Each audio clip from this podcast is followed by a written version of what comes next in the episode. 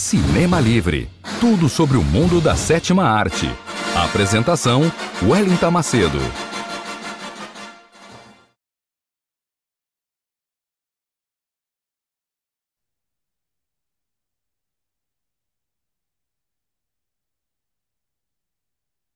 Boa noite, boa noite, ouvintes internautas da Web Rádio Censura Livre, a voz da classe trabalhadora. Boa noite, Dirley Santos. Boa noite, Wellington, tudo bem? Seja bem-vindo de volta, meu querido camarada, amigo botafoguense. É, Sempre bo... juntos. Dirley é, ficou um tempo afastado. Não está dando muitas alegrias, não, mas imensa alegria estar tá aqui de volta. Botafogo é um time assim, só quem é botafoguense entende. Sempre a gente está na alegria, independente do resultado futebolístico. É Seja é bem-vindo de volta, Dirley Santos. Dirley, Dirley que ficou uns dias, é, umas semanas, na verdade, é, cumprindo umas tarefas importantes, né, de, e ficou fora do programa, mas voltou num dia muito especial, né, para fazer companhia. Né? Hoje está brabo o negócio, Hoje está difícil, que bom Não, hoje, te hoje ter tá aqui ver, comigo. É, é, hoje tem tudo a ver. Tem tudo a é, ver. mas que bom estás aqui comigo para a gente bater uma bola juntos. Então, boa noite. Sejam bem-vindos, internautas e ouvintes da Web Rádio Censura Livre, a voz da classe trabalhadora. Essa é mais uma edição do programa que traz tudo sobre o mundo da sétima arte até vocês. Bastidores, notícias, curiosidades, perfis dos astros e estrelas tudo sobre o mundo do cinema, tudo o que vocês gostariam de saber, cinéfilos de plantão. Programa Cinema Livre, apresentado por mim, Wellington Macedo, direto de Belém do Pará, junto com meu parceiro, Dirley Santos, direto do Rio de Janeiro. Niterói. É, direto do estado do Rio de Janeiro, cidade de Niterói, do outro lado, né, da barca, né, do outro lado da Bahia de Guanabara, a linda Bahia de Guanabara. É, hoje, nessa sexta-feira, 20 de novembro de 2020, dia da consciência negra, dia de Zumbi, Dandara dos Palmares, dia de honrar a memória dos nossos antepassados ancestrais africanos que foram sequestrados do continente africano e trazidos para o continente americano como escravos, um dia muito difícil, é, que a gente vai falar daqui a pouco dos acontecimentos políticos, um dia de consciência negra, porque mais do que nunca, depois da fala do vice-presidente da República, eu me convenci mais ainda que é necessário muita consciência negra nesse país.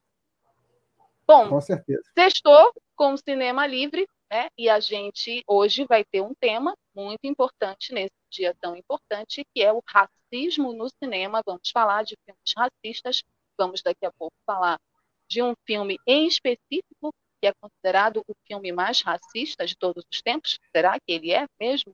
E se é, por que é? Né? Vamos conversar sobre isso um pouquinho aqui. Então, não esqueçam de dar o like de vocês, vocês que estão chegando agora, nas nossas redes sociais. Dá o like, deixa o comentário, pergunta, porque daqui a pouco eu vou ler o comentário de vocês, certo? Nós vamos começar o programa. Peguem a pipoca de vocês, se ajeitem, porque a gente vai começar, né, Dirley, com o nosso já habitual e tradicional quadro Curtas, com as últimas notícias do mundo do cinema para vocês. E vamos começar com uma notícia uma boa, bem interessante, uma boa notícia para começar animado esse programa, principalmente para nós é, que somos fãs né, de um grande ator, é, revelação do cinema hollywoodiano dos últimos tempos, um ator negro, Michael B. Jordan. Sim, Michael B. Jordan foi eleito o homem mais sexy do mundo em 2020. Bom, o Michael B. Jordan não é só um homem sexy, ele é um grande ator, que inclusive merece prêmios pela qualidade do seu trabalho, sem dúvida. O Michael B. Jordan ele já atuou em filmes, inclusive de sucesso do cinema, como Creed, né, Creed 2, ao lado do Sylvester Stallone. Ele também fez o antagonista grande blockbuster da Marvel, Pantera Negra, e ele foi eleito né, pela revista People, que é uma revista de celebridades, né, uma revista famosa que faz essa eleição anualmente, o homem mais sexy do mundo de 2020. As mulheres da minha família estão orgulhosas, afirmou o ator de Creed e Pantera Negra. Pois é, não só as mulheres da sua família, não, Michael. Também estou super orgulhosa. Várias mulheres, vários fãs. E os homens Michael também. B. Jordan, e os homens também. Dirley também. Ficou super orgulhoso. Dirley tem todo acordo, né, Dirley? Bom, o Michael B. Jordan, que é que fez Pantera Negra e Creed, foi eleito pela revista People o homem mais sexy do mundo em 2020. O anúncio foi feito na madrugada de quarta-feira, 18 desta quarta-feira agora, o ator fez uma publicação em seu Instagram para celebrar o título. E ele disse, abre aspas, minha avó está me olhando lá de cima e falando, este é o meu bebê, escreveu Jordan na legenda da foto em que publicou a capa da revista. Em entrevista para o People, para a People, né, a revista, o ator de 33 anos disse que as mulheres de sua família estão orgulhosas com o título pela, dado pela revista é, o Michael B. Jordan, ele, é, em 2019, foi o John Legend, né, o cantor John Legend, também, que é um cantor negro muito famoso. Ele já cantou aqui no Brasil, mas ele é muito mais famoso lá nos Estados Unidos. Ele já tinha sido eleito um homem negro mais sexy daquele ano, e agora a parceria, a, do, a dobradinha né, de homens negros eleitos como homens sexys, é, voltou com a eleição do Michael B. Jordan. Lembrando que eu sou da época de lei que eram só homens brancos que eram eleitos como homens sexos. Então, mesmo que seja uma notícia meio fútil, pareça meio fútil, isso também, essa eleição e o Michael B. Jordan, pelo valor simbólico da representatividade que ele tem hoje no mundo do cinema como um homem negro bem-sucedido, um ator negro bem-sucedido, principalmente pelo trabalho dele no Pantera Negra, que conquistou fãs do mundo inteiro, inclusive dividiu as opiniões. Tem gente que é a favor do Killmonger, tem gente que é a favor. Aliás, eu acho que tem mais gente a favor do Killmonger do que a favor do T'Challa, apesar de todo mundo amar o Chadwick, né? Então, com certeza, é um resultado que deixa a gente feliz, sim, porque a gente sabe como a gente vive numa sociedade racista, né? Esse racismo ele é internacional, a despeito das opiniões alheias.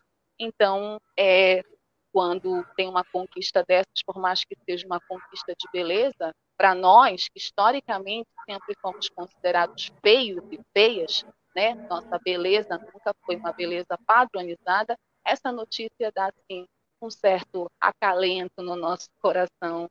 E o Michael Vou te Jordan dizer mais, Wellington. E vou te dizer Oi, mais.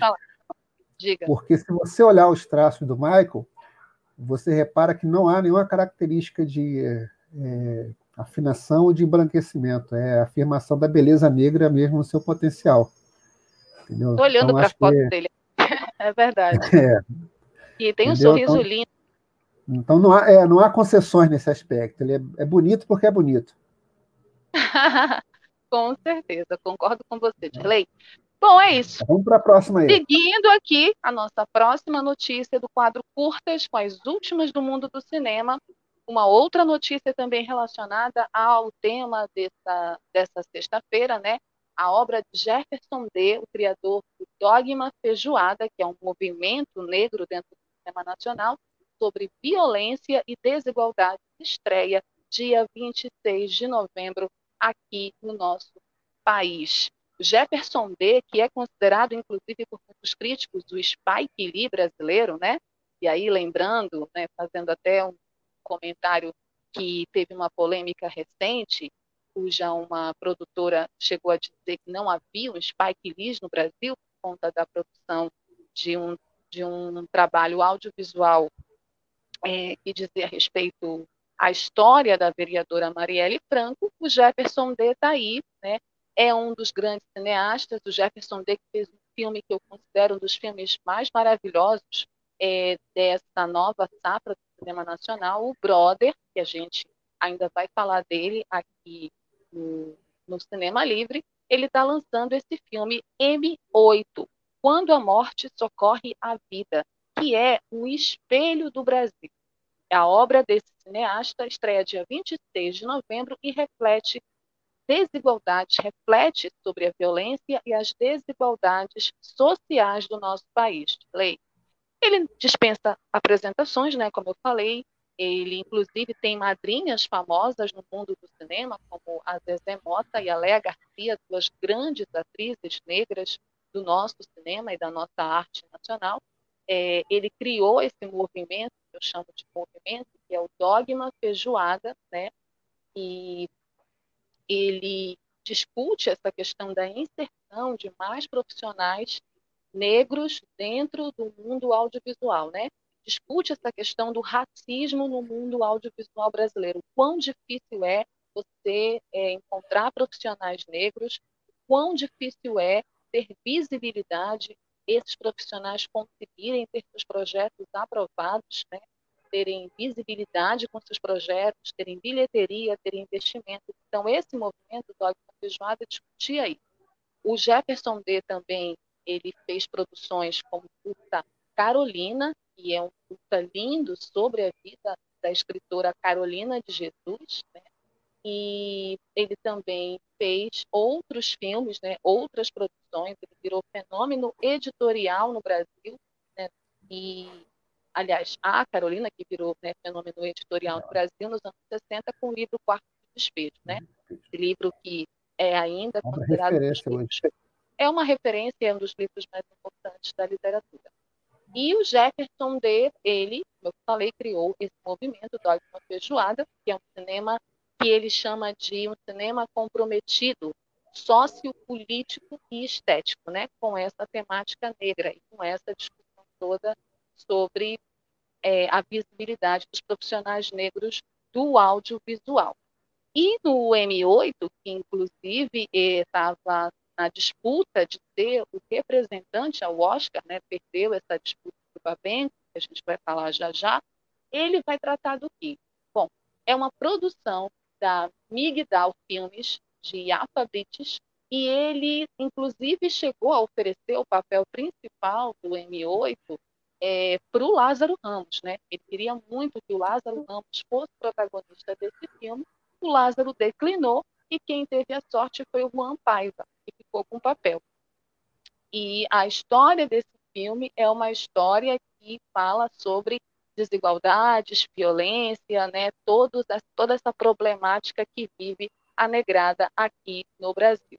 E vai ter estreia dia 26 de novembro no nosso cinema, nos nossos cinemas, lembrando que a gente ainda está é, na pandemia, então algumas salas vão exibir, e também lembrando que a distribuição dos filmes ela não é igual em todas as capitais, então vamos ficar ligado aí para ver como é que a gente pode conferir essa mais nova produção do Jefferson D. A próxima? Certo? Vamos lá para a próxima notícia do quadro Curtas, as últimas do mundo do cinema. Vamos falar de Oscar, né? A gente começou lá falando que o M8 estava nessa corrida do Oscar, né? Para ter. Já tinha dado a deixa, né? E Oi? Você já tinha dado a deixa. Pois é, e eu disse que ele acabou perdendo né, nessa disputa para Babenco. Babenco é filme sobre o cineasta argentino Héctor Babenco, radicado no Brasil, diretor de filmes que são considerados clássicos do nosso cinema nacional, como Beijo da Mulher Aranha, como Pichote, A Lei do Mais Fraco e também O Carandiru, que fez sucesso no nosso cinema, o filme da Bárbara Paz vai representar o Brasil na corrida ao Oscar 2021. Além do M8, também estava concorrendo o filme que eu disse na semana passada, Pureza, filme com a Dira Paz, atriz paraense aqui da Terrinha, que contava a história dessa senhora que enfrentou e denunciou o trabalho escravo. Né? Babenco de Bárbara Paz vai representar o Brasil na corrida ao Oscar. O filme é o candidato nacional a uma vaga entre os indicados da premiação escolhida. Na verdade, a escolha foi feita pela comissão formada por profissionais do setor audiovisual, pela Academia né, de Ciências do Cinema Brasileiro. Essa academia ela não tem representantes do governo federal, ainda bem. Tá? A Academia Brasileira de Cinema, com certeza, com certeza, não tem a menor dúvida. A Academia Brasileira de Cinema, a ABC, anunciou nesta quarta-feira, 18, que o documentário é um documentário, né? Babenco, Alguém Tem que Ouvir o Coração e Dizer Parou, de Bárbara Paz, será o candidato oficial do Brasil para tentar uma vaga entre os indicados ao prêmio do Oscar de melhor filme internacional. O antigo melhor longa estrangeiro, que agora mudou o nome para melhor filme internacional. Sem participação do governo federal, a escolha foi feita por uma comissão de lei formada inteiramente por profissionais do setor. Quem são esses profissionais de lei? Diretores de fotografia Afonso Beato e Lula Carvalho, os produtores Clélia Bessa, Leonardo Monteiro de Barros, Renata Magalhães e Rodrigo Teixeira, e os cineastas Laís Bodansky, Roberto Berlinet e Viviane Ferreira. Os também cineastas André Ristum e Tony Venturi serviram de membros suplentes do grupo. Na disputa, né, tem uma disputa, são filmes que disputam essa vaga. Além de Babenco, estavam os filmes A Divisão, A Febre, Alice Júnior, Aos Olhos de Ernesto, Casa de Antiguidades, Cidade Passa, Jovens Polacas, M8 do Jefferson D, que a gente falou agora há pouco, Macabro, Marighella, Minha Mãe é uma peça 3, que foi sucesso nacional, né, ano passado, Narciso em Férias, documentário sobre o Caetano Veloso, Pacarrete, um filme lindo com a Marcélia Cartacho, que também nós vamos falar ainda aqui no programa. Pureza, o filme da Dira Paz. Sertânia, Todos os Mortos, Três Verões e Valentina. Tá bem, então. Safra boa, hein? Cara, uma safra boníssima, levando em consideração toda a dificuldade que a, a maioria gente tem. A maioria são elogios. Pois é, eu tô doida para ver todos, né? Infelizmente a pandemia está dificultando a nossa vida, né? Então a gente tem que ficar correndo, vendo aonde. A vontade é essa. Né? Nos streams da vida. Mas é, eu estou muito feliz. Babenco é um documentário lindo da Bárbara Paz. Para quem não sabe, a Bárbara Paz foi companheira de anos do Hector Babenco. Né? É, a Bárbara Paz é, ela é mais conhecida no Brasil como uma participante de um reality show, né? no início da década de 2000, mas depois ela conseguiu é, mostrar todo o talento dela de atriz, construir uma carreira muito respeitada no teatro, na televisão e no cinema, e agora ela faz a estreia dela como diretora, fazendo essa declaração de amor, que o filme é uma declaração de amor ao Hector Babenco, cineasta argentino que amava o nosso vale país e que dirigiu obras importantíssimas que discutiam as questões sociais do nosso país, né, com O Beijo da Mulher-Aranha, que é uma adaptação né, de, um, de um livro, é, com o Pichote, A Lei do Mais Fraco, que é considerado um dos filmes mais importantes da década de 80 no nosso cinema, e teve uma continuação depois, e também com o mais recente Carandiru, né, a adaptação da obra do doutor Drauzio Varela. Então, estamos com muita expectativa em assistir Babenco e na torcida para que Babenco ele vai representar, assim, vai representar o Brasil só para explicar para o pessoal. Não é que ele já está no Oscar, ele vai representar o Brasil numa outra escolha, ele vai passar por uma outra seleção com outros filmes internacionais e vai ter que ficar entre os cinco, né? Então vamos ficar na torcida porque já faz um tempinho que o Brasil não entra nessa disputa é, de melhor filme internacional, levando em consideração que o Oscar é o maior prêmio da indústria né, cinematográfica e que ter indicado ao Oscar já por si é um prêmio para qualquer obra audiovisual, certo? Seguindo aqui o nosso quadro curtas da próxima notícia, uma notícia para os fãs de Mulher Maravilha, para os fãs da DC Comics, fãs de blockbuster. Sim, Mulher Maravilha 1984, a continuação de Mulher Maravilha, tem estreia antecipada no Brasil. E vou logo dizendo para vocês, essa estreia vai ser no stream, nos cinemas e no stream. Pois é, depois de muita confusão de lei, de muito adiamento de data, né, de, de marca data, né, aí cancela a data, tudo por conta da pandemia, que foi o grande entrave para as estreias dos grandes filmes, né, dos grandes lançamentos desse ano, Mulher Maravilha foi batido o martelo e Mulher Maravilha será lançado nos cinemas na HBO Max no Natal. Olha esse Natal, olha esse presente de Natal. Após rumores, a Warner Bros. confirmou que Mulher Maravilha 1984 será lançado simultaneamente nos cinemas e no stream HBO Max. A produção estrelada por Gal Gadot estará disponível para o público a partir do dia 25 de dezembro de 2020. Anotem essa data na agenda de vocês, porque eu já anotei na minha. Eu vou só esperar o Papai Noel dar os presentes da molecada, fazer pipoca e ligar na HBO Max, que eu não perco essa estreia por nada. Então seremos dois. Ótimo, Dirley. Vamos reunir toda a gurizada, a família para assistir. O segundo filme da heroína da DC Comics foi adiado duas vezes, Dirley por conta da pandemia, como eu falei. Agora, com 50% dos cinemas estadunidenses fechados, o estúdio decidiu que seria arriscado transferi-lo para 2021. Na verdade, na verdade, eles ficaram com muito medo de ter um fracasso nas bilheterias, porque eles estão apostando muito alto nessa produção, né? Eles estão trazendo novos personagens, eles voltaram também é, com, com o elenco, é, o filme fez muito sucesso, arrecadou uma grana, né, muitos dólares nas bilheterias. Primeiro, a Gol, ela conseguiu convencer e cativar os fãs com Mulher Maravilha. Então, eles estavam muito preocupados com isso. Né? A pandemia, de fato, afetou os planos da Warner Bros. para esse lançamento. Então, depois de muito adiamento, bateram o martelo e vai estrear dia 25 de dezembro. Quem não tem HBO Max vai ter que correr na casa do colega, do namorado, da namorada, do vizinho e assistir, porque o trailer está muito legal. Ou os links e... alternativos, né? É, ou os links alternativos. Olha o Dirley já dando ideia aqui, Dirley, já dando ideia. Então, assim, 25 de dezembro, gente, marquem aí no calendário de vocês. E para terminar o nosso quadro curtas, as Excelente últimas notícia. notícias Vamos com uma notícia do nosso bem. cinema nacional.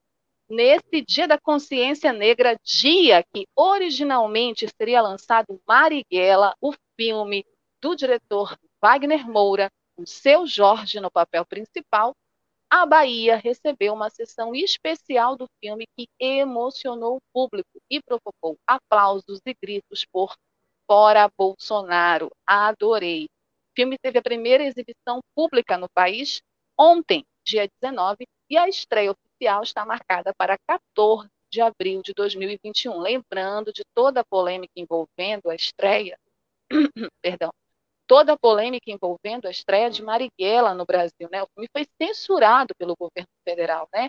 A data prevista originalmente, como eu disse, era a data de hoje, 20 de novembro, Dia da Consciência Negra. E inventaram uma série de desculpas e motivos para adiarem a data dessa estreia. Teve até uma vez que noticiaram que o filme não estrearia, não passaria. O filme ele foi aplaudidíssimo também no Festival de Berlim, né? Quando ele fez o seu lançamento, né, na Berlinec, eles chamam, né, aquela mostra onde os filmes são lançados, não concorrem a prêmio, e praticamente um ano depois da data prevista para o lançamento oficial no Brasil, como eu disse, que era a data de hoje, o longa Marighella teve a primeira exibição pública no país ontem, quinta-feira, 19 de novembro, em Salvador. Olha, um local não podia ser melhor. Salvador, a cidade mais negra do país, né, o lugar mais negro do país. É, a exibição abre a série de sessões especiais na capital baiana até o dia 25 desse mês, na Semana da Consciência Negra. A estreia oficial de Marighella, né, depois de muita polêmica, depois de muito adiamento, está marcada para 14 de abril de 2021. O local escolhido para as sessões foi o espaço Itaú do Cinema, Glauber Rocha, Centro Histórico de Salvador. Eu conheço esse espaço, estive lá em Salvador, já tem um tempinho, mas eu conheci. Aliás, que saudade de Salvador, hein?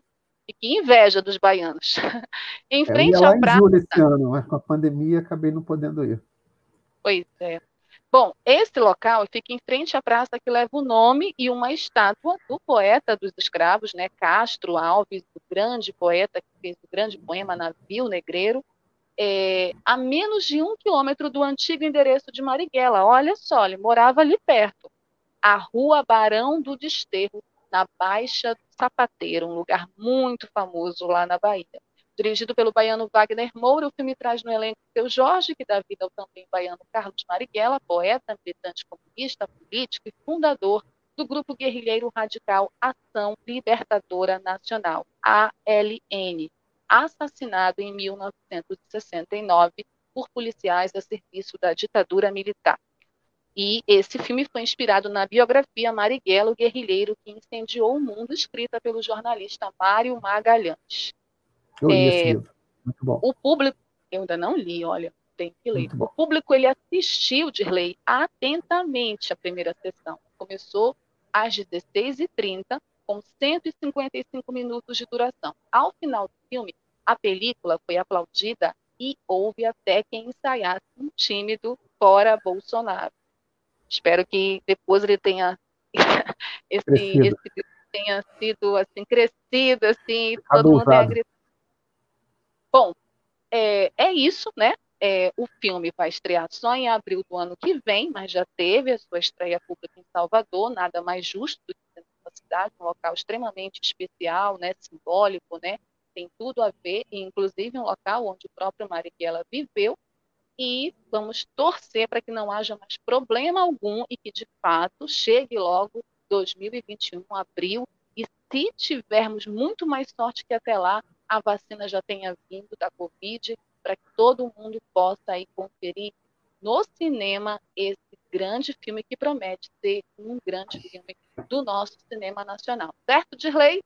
É certo. É isso, a gente encerra o quadro curtas com essa última notícia. Nós vamos agora para o nosso break habitual, nossa campanha da Web Rádio Censura Livre, mas já voltamos, porque o programa só está no começo. Vamos lá.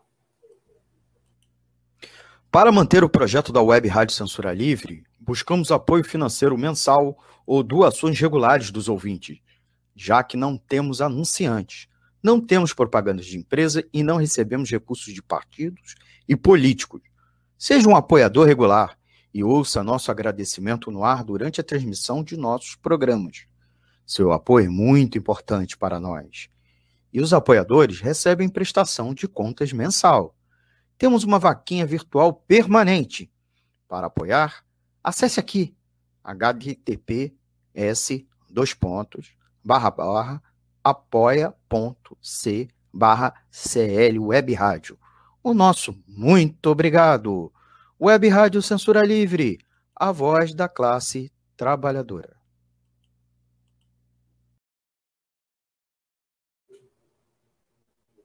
Estamos é isso, volta. gente.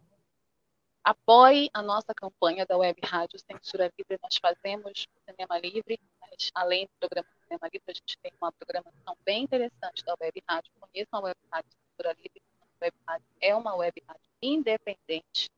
Então a gente conta com vocês, internautas e ouvintes, certo? Bom, dando continuidade, né, Dirley, ao nosso programa especial Consciência Negra, no 20 de novembro, Dia da Consciência Negra, nós, é, o tema do nosso programa é, sexta-feira é racismo nos cinemas, né? E a gente resolveu falar sobre isso, porque não é a primeira vez que a gente fala sobre racismo no cinema livre, e não é à toa também, né? É só olhar para mim olhar para o. Então, assim, é um tema recorrente, né? E a gente tem produções, inclusive, maravilhosas que tratam sobre esse tema com muita seriedade, com muita responsabilidade, produções premiadas, é, diretores importantes, inclusive depois a gente vai falar de um diretor especificamente aqui, mas hoje a gente vai abordar como existem filmes racistas, como Hollywood, né, que é a maior indústria do cinema, produziu filmes racistas, filmes que na época passaram despercebidos mas que depois percebeu-se toda a problemática racial embutida nesses filmes, nessas obras, que causou problemas, polêmicas e até cancelamentos. O filme que a gente vai abordar hoje, ele é considerado pelos críticos né, como o filme mais racista de todos os tempos. E ele é um filme importante porque ele traz todo um contexto histórico da formação de um país, o país mais poderoso do mundo, Estados Unidos da América. Qual é o filme? O Nascimento de uma Nação. O Nascimento de uma Nação é um filme mudo estadunidense de 1900, co-escrito, co-produzido e dirigido por D.W. Griffith, baseado no romance e na peça The Clansman, ambas de Thomas Dixon Jr. O filme foi lançado em 8 de fevereiro de 1915. O filme ele era originalmente apresentado em duas partes, de lei, separadas por um intervalo. Ele é um filme longo, gente. Inclusive, quem tiver curiosidade, tem lá completo no YouTube esse filme para vocês assistirem. Mas ele tem três horas e alguns minutos. É um filme longo. Por isso que, originalmente, ele era apresentado em duas partes e tinha esse intervalo. O filme ele relata as vidas de duas famílias durante a Guerra de Secessão. É uma guerra que durou de 1861 a 1865. Inclusive tem um filme maravilhoso, né, e retrata essa guerra também. Inclusive o Denzel Washington ganhou o prêmio de Oscar de ator coadjuvante. Bom, nessa, nesse filme fala sobre a reconstrução dos Estados Unidos, né, que também trata é, trata dessa história, né, da divisão entre o Sul e o Norte, né, o Sul é, que era racista e o Norte abolicionista. Então o filme ele relata a vida dessas duas famílias é, e, a e a subsequente reconstrução dos Estados Unidos. Quais são essas duas famílias? Os Stonemans, que são os nortistas pró-União, e os Camerons, que são os sulistas pró-confederação. Como eu falei, os confederados e o pessoal da União, que queria, na verdade, juntar todos os Estados Unidos e era abolicionista. O assassinato de Abraham Lincoln, o presidente né, americano, por John Winthrop, é também dramatizado. O filme e o diretor Griffith, eles foram muito elogiados por um cineasta russo que a gente já falou aqui um dos maiores cineastas, inclusive, da história do cinema, o Sergei Eisenstein.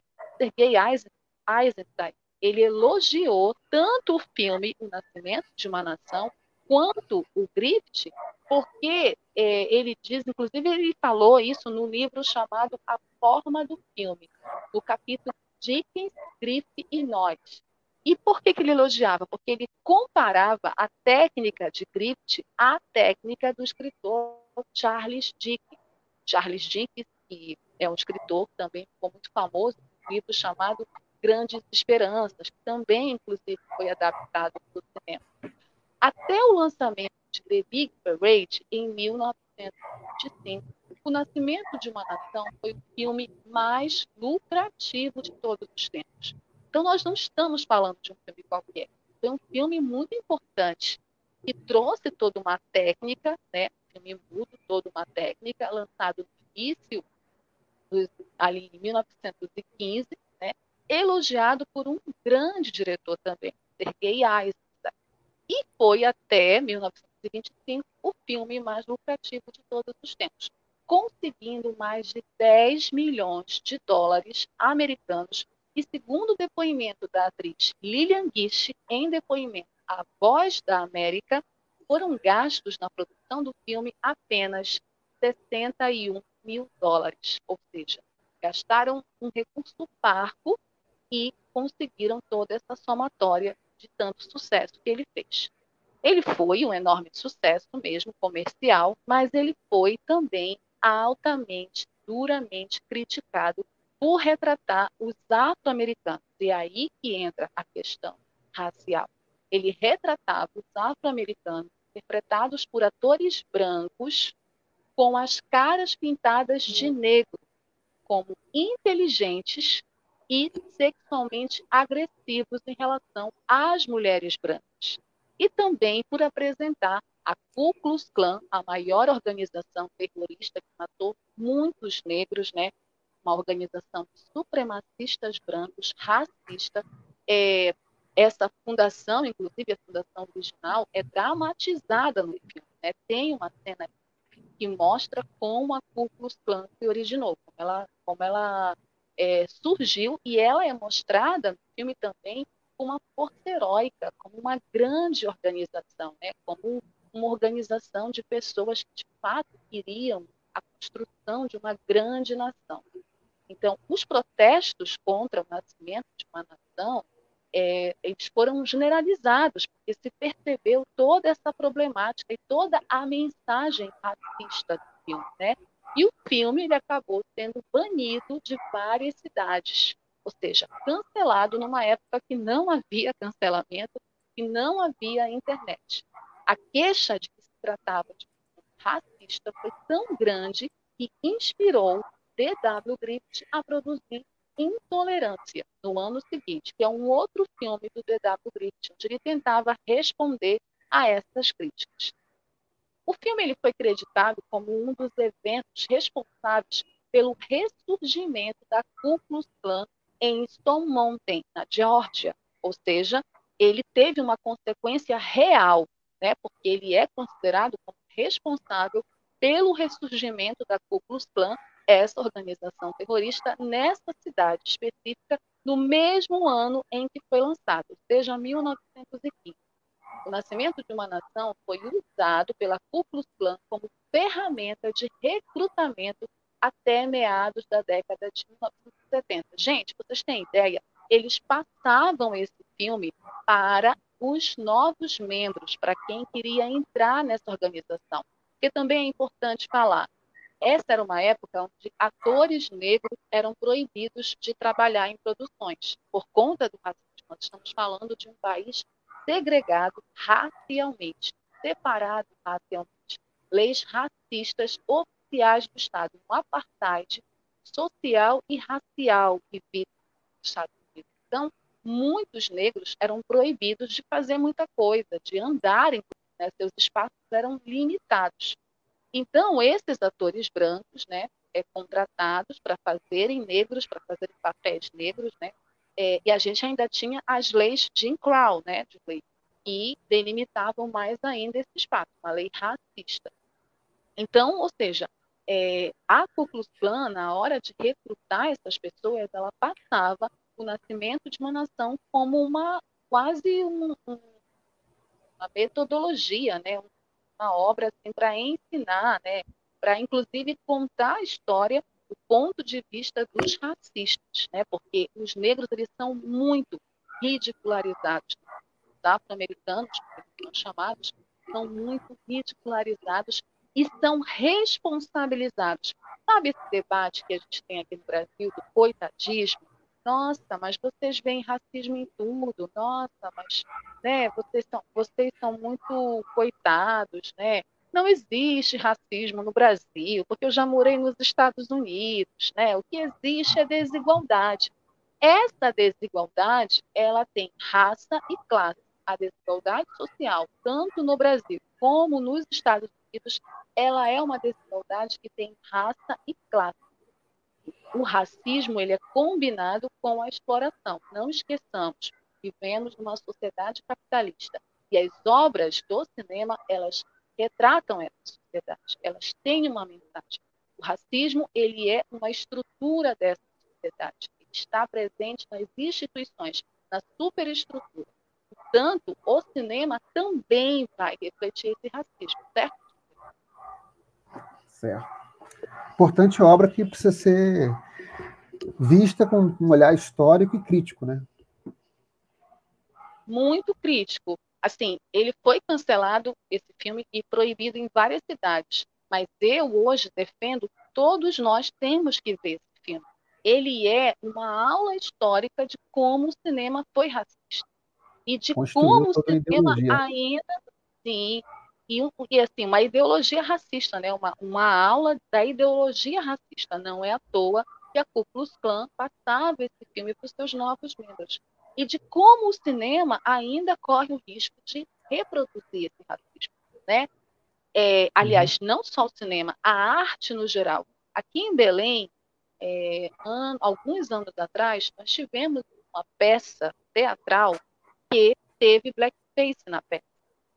E assim, foi uma polêmica com um ato, inclusive, lá no local onde a peça foi exibida. Então, o blackface, que para muita gente ainda é algo desconhecido, muita gente não conhece, ele, ele é real, está presente. Só para mais uma coisa. Por falar em polêmica, Wellington, que o nosso tempo está curto hoje, está curto, sempre é curto. Vamos aos filmes é, de indicações sobre filmes que foram cancelados por trabalharem com estereótipos racistas? Vamos lá, sim. Só, é, Já temos o primeiro aqui, ó. Que a gente tem. O filme estreou, como eu falei, no dia 8 de fevereiro, e ele é um filme que acabou também refletindo outros filmes racistas, certo? Esse primeiro filme aí, das, inclusive filmes racistas do cinema, que também são dicas para vocês, internautas ouvintes, é O Cão Branco.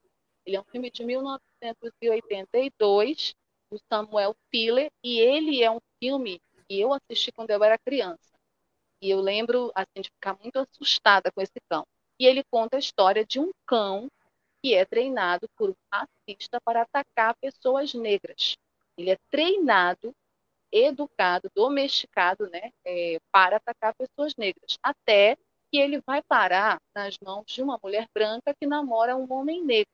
E, obviamente, por ele ser treinado né, para atacar pessoas negras, a relação dele com esse homem negro acaba sendo uma relação difícil, até que ele consegue tomar esse cão, conquistá-lo, mas aí a gente tem outro problema. Ele passa a atacar pessoas brancas. Então, é um filme problemático e é um dos filmes também racistas nessa nossa temática de filmes racistas.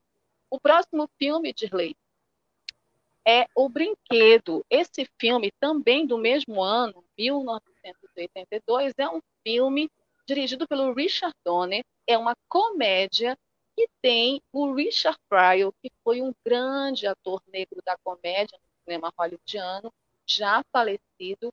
Ele faz, é, é muito assim, esse filme eu não cheguei a assistir, mas a história dele é muito bizarra, porque é a história de um menino né, que compra um homem negro como brinquedo. É difícil acreditar que o talentoso ator Richard Pryor tenha se sujeitado a esse papel, mas ele fez. O filme ele é, na verdade, um jornalista desempregado que faz bicos em uma loja de brinquedos. Ele aceita é, um emprego né, de ser um amigo vivo dessa criança branca. E aí, gente, é só bizarrice no filme. É mais um exemplo né, é, de como o cinema pode ser racista, porque no filme o menino humilha, né, é, de diversas formas o personagem do Richard Pryor e, inclusive, tem uma história mal contada sobre um dos fundadores da Ku Klux Klan no filme que faz o menor sentido.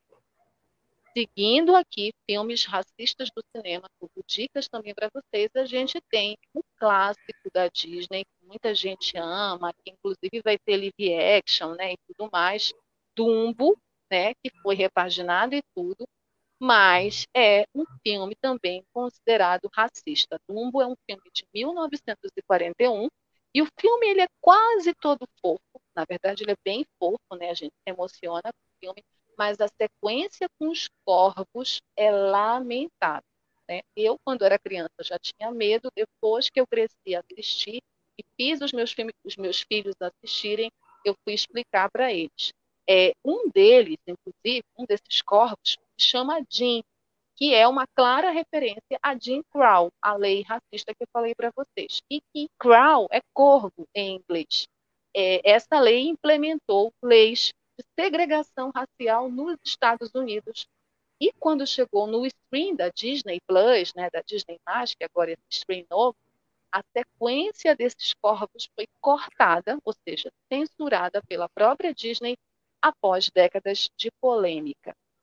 Seguindo ainda nessa temática, filmes racistas, nosso quadro Dicas, a gente tem esse clássico que foi que tentaram cancelar esse ano e o vento levou de 1939 do Victor Fleming, um dos maiores clássicos do cinema, também não escapa de ter um discurso para lá de complicado.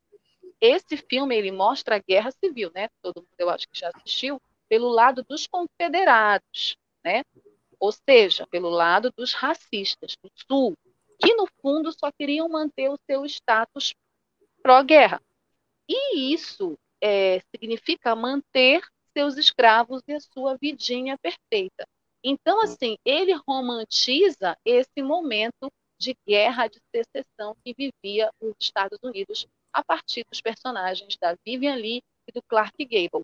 E, obviamente, que o que tem de mais racista nesse filme é a, é a, a personagem da Kate McDaniel, né, a atriz, que foi a primeira atriz negra a ganhar um Oscar, o Oscar de melhor atriz coadjuvante, que era a ama da, da Scarlett O'Hara, da personagem da Vivian Lee, e que na, na vida real também sofreu racismo. Sofre racismo no filme, porque são patéticas as cenas da Scarlett O'Hara com ela, né?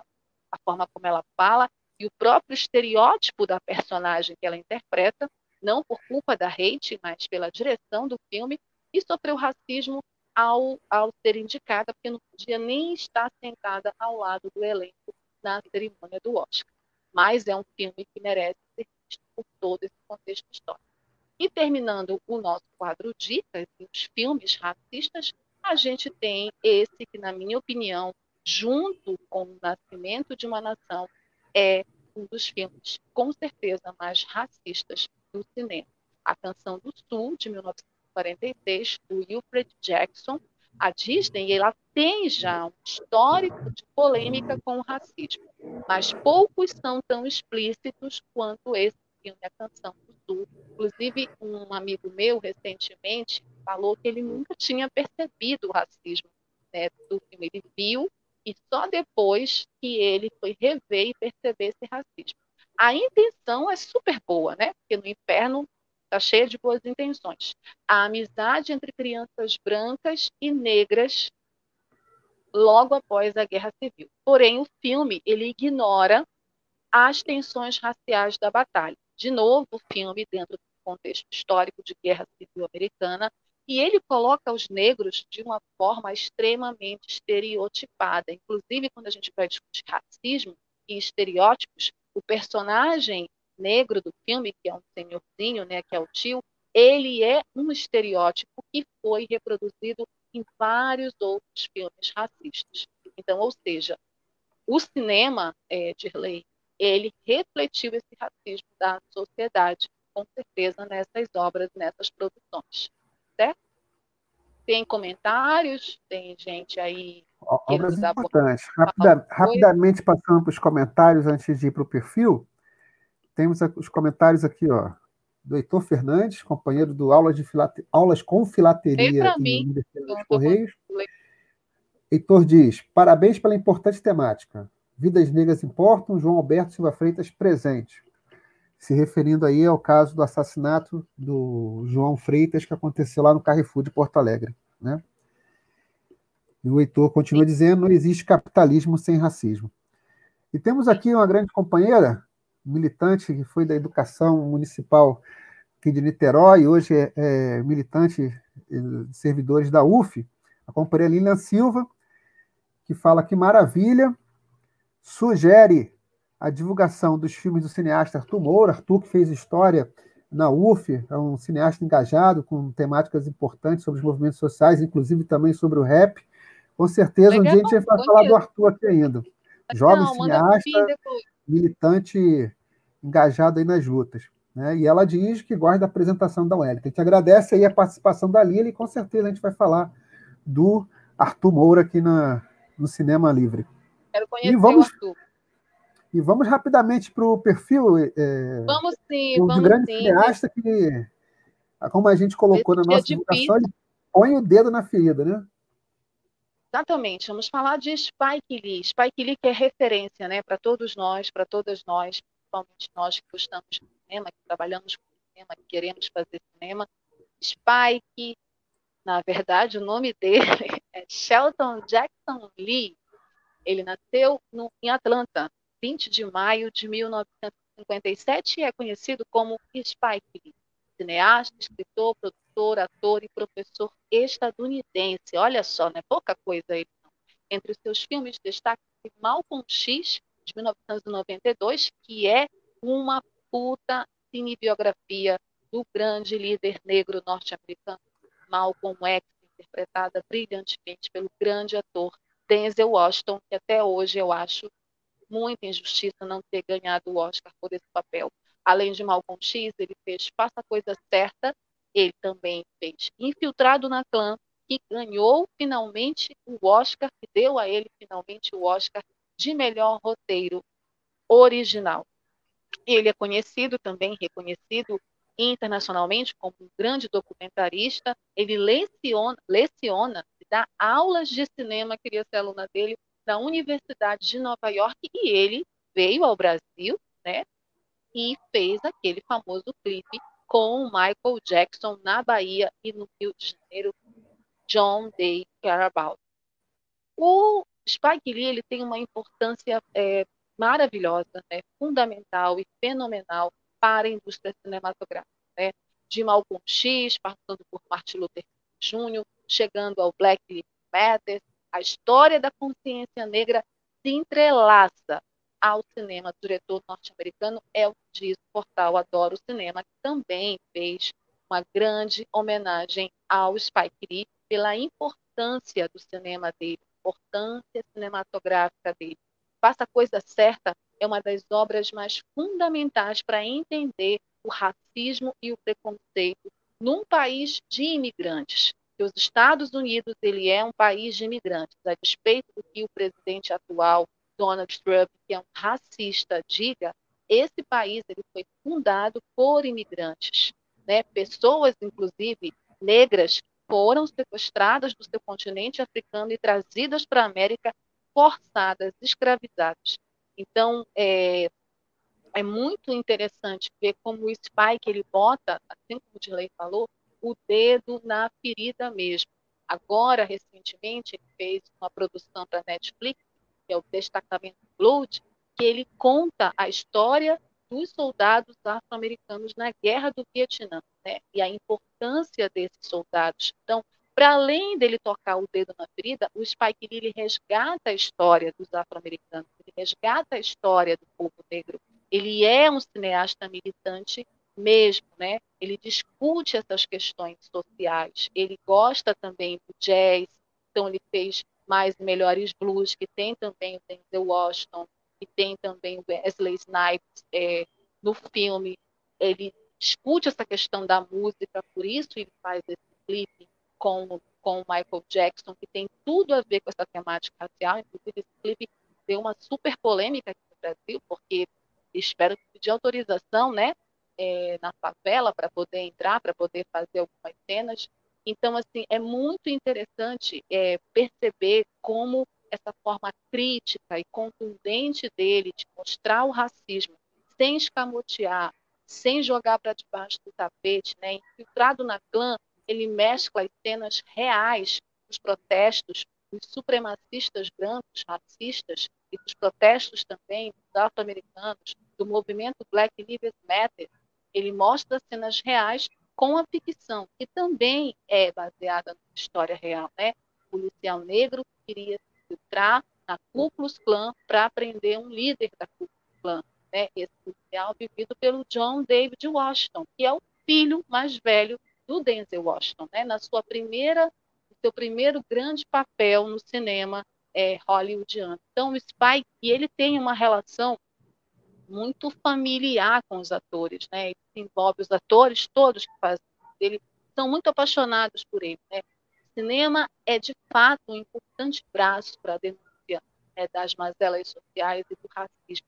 E o Spike Lee, como ninguém de lei, sabe utilizar o cinema para botar o dedo na ferida, para mostrar o que muita gente não quer ver, né? E isso falta muito aqui no nosso país, né? Óbvio que as produções e as histórias são bem diferentes, mas o Spike ele é um exemplo, ele é um espelho para nós. É, e hoje, justamente hoje, que acontece o que aconteceu, né? Que a gente acorda com essa notícia terrível, triste, revoltante da morte do João Alberto Freitas, um homem negro de 40 anos, que automaticamente nos remete à morte de um outro homem negro que ocorreu 25 de maio, lá na Georgia, Estados Unidos, a gente entende como é fundamental o trabalho do cineasta como Spike Lee nesse momento tão difícil que negros e negras do mundo todo estão passando, principalmente os negros pobres, os negros trabalhadores.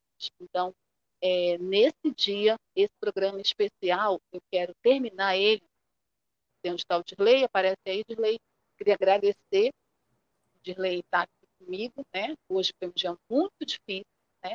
Mas a gente conseguiu levar o programa até o fim, conseguiu fazer a discussão que a gente queria fazer. Queria agradecer a todos os internautas e ouvintes que estavam sintonizados. É, lembrando que a gente tem as nossas páginas nas redes sociais, né? Nosso e-mail, quadro cinemalivre.gmail.com.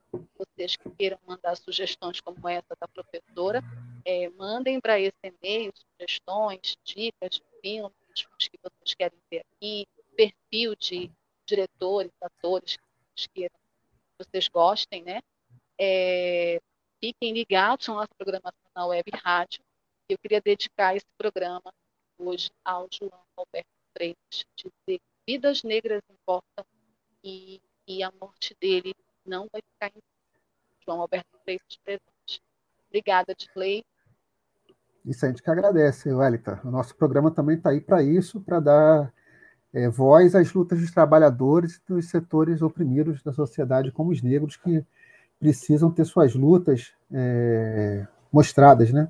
Nós não podemos nos calar diante do que acontece. É sempre importante, como faz o Spike Lee, botar o dedo na ferida e o nosso programa sempre vai estar fazendo isso também. Exatamente. Então, semana que vem nós estamos aí de volta. Exatamente. Sexta-feira que vem a gente está de volta com mais cinema para vocês. Beijo, cuidem-se, bom final de semana, assistam os filmes que a gente falou aí, usem máscara, tá? Passem álcool em gel. Sexta-feira que vem a gente volta com mais Eu tô de volta, Beijo, hein? Tchau, Dirley. É, semana que vem estamos aí. Beijo.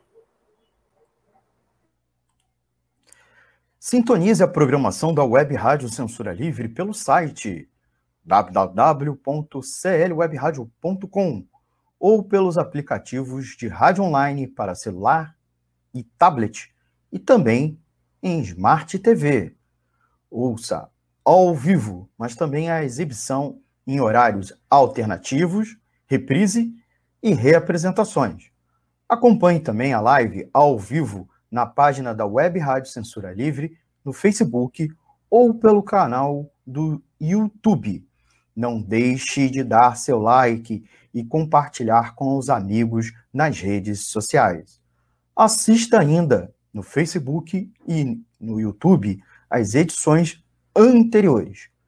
Procure-nos no YouTube em youtube.com c censura livre e se inscreva no canal. Não deixe de clicar no sininho para receber as notificações de novos vídeos. Web Rádio Censura Livre, a voz da classe trabalhadora.